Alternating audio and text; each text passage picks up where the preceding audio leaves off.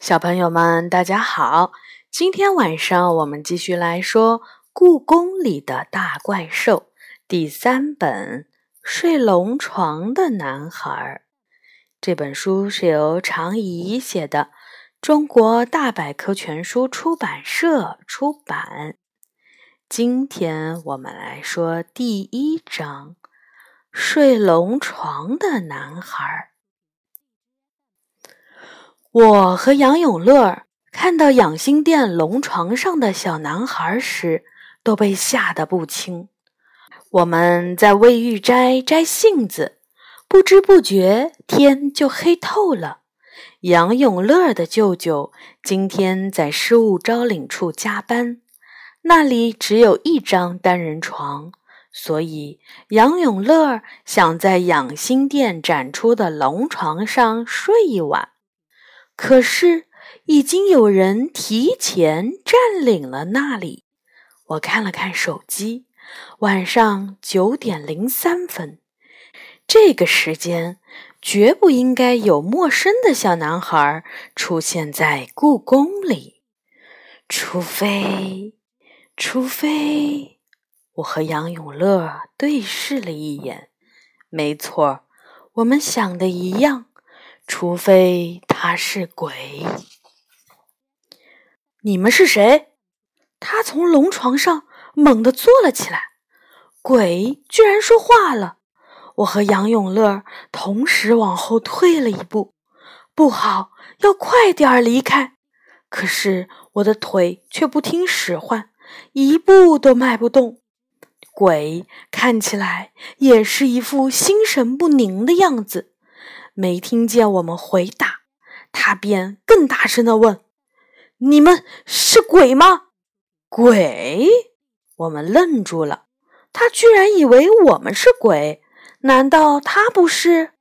杨永乐鼓起了勇气说：“我们是人，你是鬼吗？”那男孩一字一句的说：“我也是人。”他一下子打开了手电筒。我们被光照得眯上了眼睛，真的是人啊！男孩松了一口气。借着手电筒的光，我们也看清了那个男孩。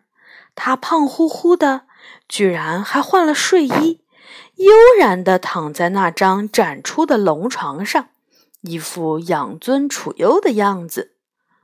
你是谁？怎么会在养心殿？杨永乐像看怪物一样的看着他。我叫元宝，我今天住在这里，这张床还挺舒服的。男孩眨了眨眼睛。你们也都离家出走了吗？离家出走？我吓了一跳。你是离家出走的？元宝点点头，挺得意的说：“为了这次离家出走。”我准备了两个多月，你怎么来的？杨永乐问。先坐地铁，再坐火车，然后再坐地铁就到故宫了。他回答。火车？我愣了一下。你家不在北京？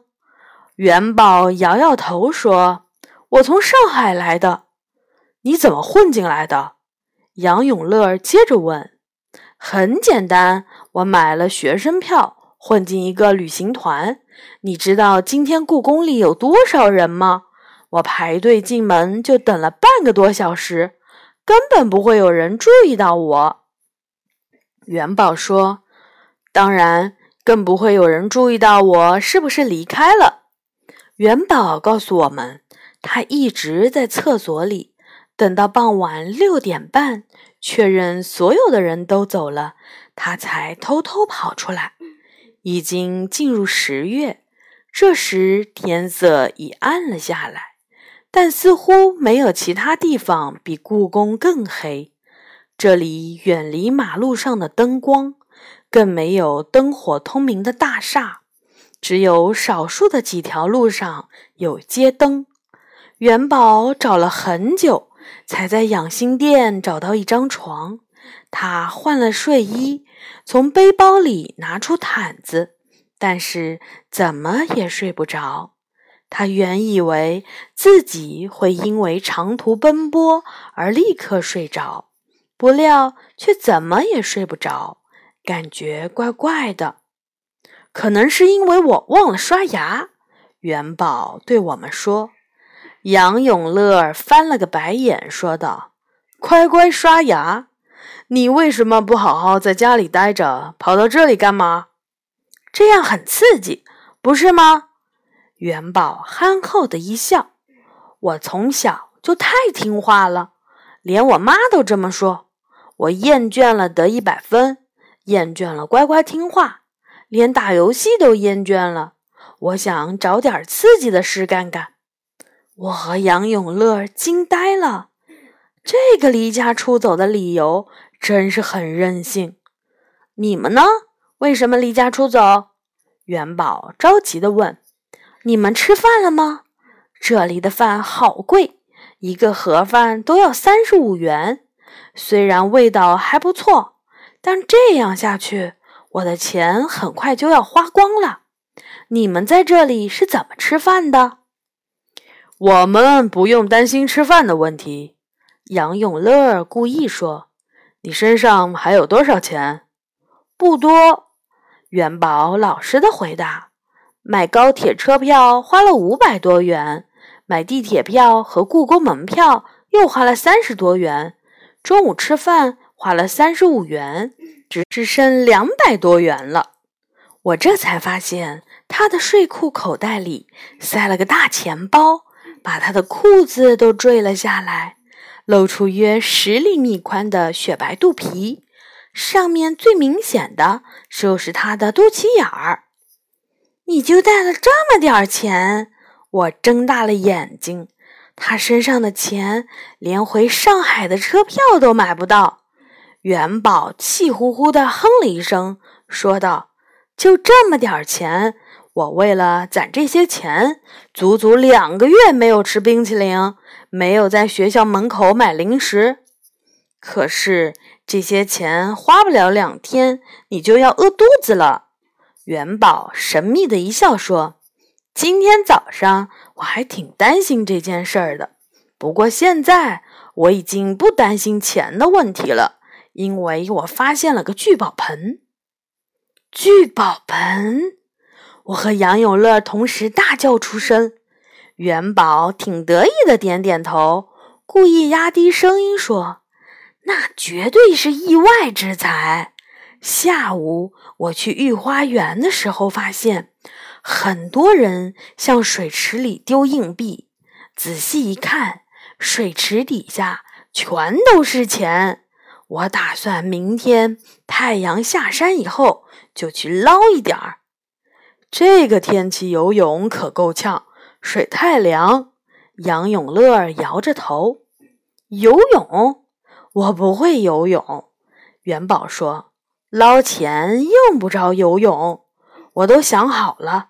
我的铅笔盒上有磁铁，我只要把它用绳子拴住，然后放到池底，那些硬币就会被吸上来。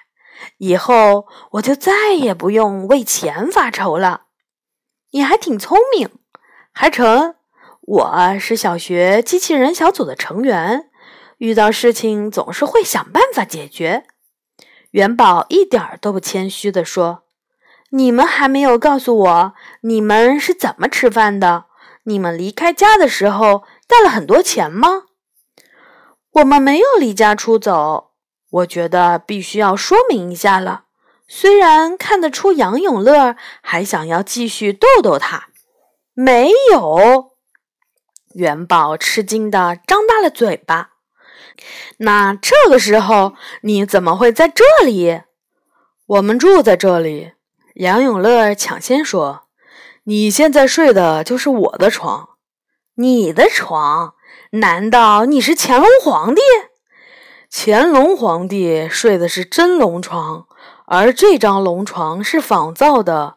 睡过这张龙床的人只有我，当然就是我的床。”杨永乐大声说：“现在我也睡过这张床了。”元宝更大声地说：“所以它是我的了。你，杨永乐气得脸都白了。好了，我打断他们，这张床是展品，展品。你们看到绳子上的那块牌子了吗？上面写着“请勿靠近”。你们本来谁都不该睡在这里。如果你们再吵下去，我就要去找夜间的警卫。杨永乐和元宝都不出声了，两人不服气地看着对方，真是两个倔强的男孩子。不过，他们中一个离家出走，一个无家可归。如果今天晚上不睡在这里，又能睡在哪里呢？我有点心软了。既然今天晚上你们都没有地方住，就先分享这张床吧。我接着说。等到明天天亮了，我们再想其他的办法。听到我这么说，他们都松了一口气。元宝不太乐意地让出了一半的地方。杨永乐上床与他并排躺着，他们距离对方都远远的。幸亏龙床足够大，才不至于为了躲对方远一点而掉到床底下去。不过，你们怎么会住在故宫里？元宝一边问，一边把毯子往身上拉了拉。我妈妈和她舅舅都在这里工作，他们加班的时候会把我们带来睡在办公室。我回答，很担心。他接着问：“为什么杨永乐会和舅舅住在一起？”惹得杨永乐不高兴。还好元宝没有问这个问题。元宝点点头，说道：“怪不得你们不用为吃饭发愁。要回妈妈办公室睡觉了，我有点担心的和他们道了晚安，希望半夜他们不要打起来。明天早上你们去建福宫花园等我，我会带早餐过去。”我说：“太棒了！”元宝高兴地说。第二天清晨是暖和的秋天的清晨，一大早我就捧着饭盒，穿过长长的红墙、茂密的树荫，往建福宫花园走去。妈妈知道我要给杨永乐带早餐，特意买了很多豆沙包和茶鸡蛋。远远的，我就看见杨永乐和元宝坐在大槐树的树杈上。晃荡着垂下来的腿，挺开心的聊着天。在这样一个温柔的早晨，昨天的敌意、争吵似乎都飞到爪哇国去了。看起来他们就像是已经认识多年的伙伴。我突然感到很欣慰。我们决定今天晚上就去吃早饭的时候，元宝一边往嘴里塞豆沙包，一边说。这已经是他吃的第三个豆沙包了。去干嘛？我问。去聚宝盆里捞钱呀！元宝兴奋地说。我和杨永乐商量好了，他说能找到大号的磁铁，这样我们准能捞不少。杨永乐在一旁点头说：“也不能太晚，要赶在太阳下山前，这样才能到水池里看哪儿的钱多。”捞上来的钱我们分三份，我分四成，你们两人一人三成。元宝说：“我摇摇头说，我不要，我不缺钱，而且我觉得水池里的钱也不好，因为他们都是游客们的许愿钱。那就我拿六成，你拿四成。”元宝对杨永乐说：“杨永乐挺高兴的，点点头。”你今天还要在故宫里待着吗？我问元宝。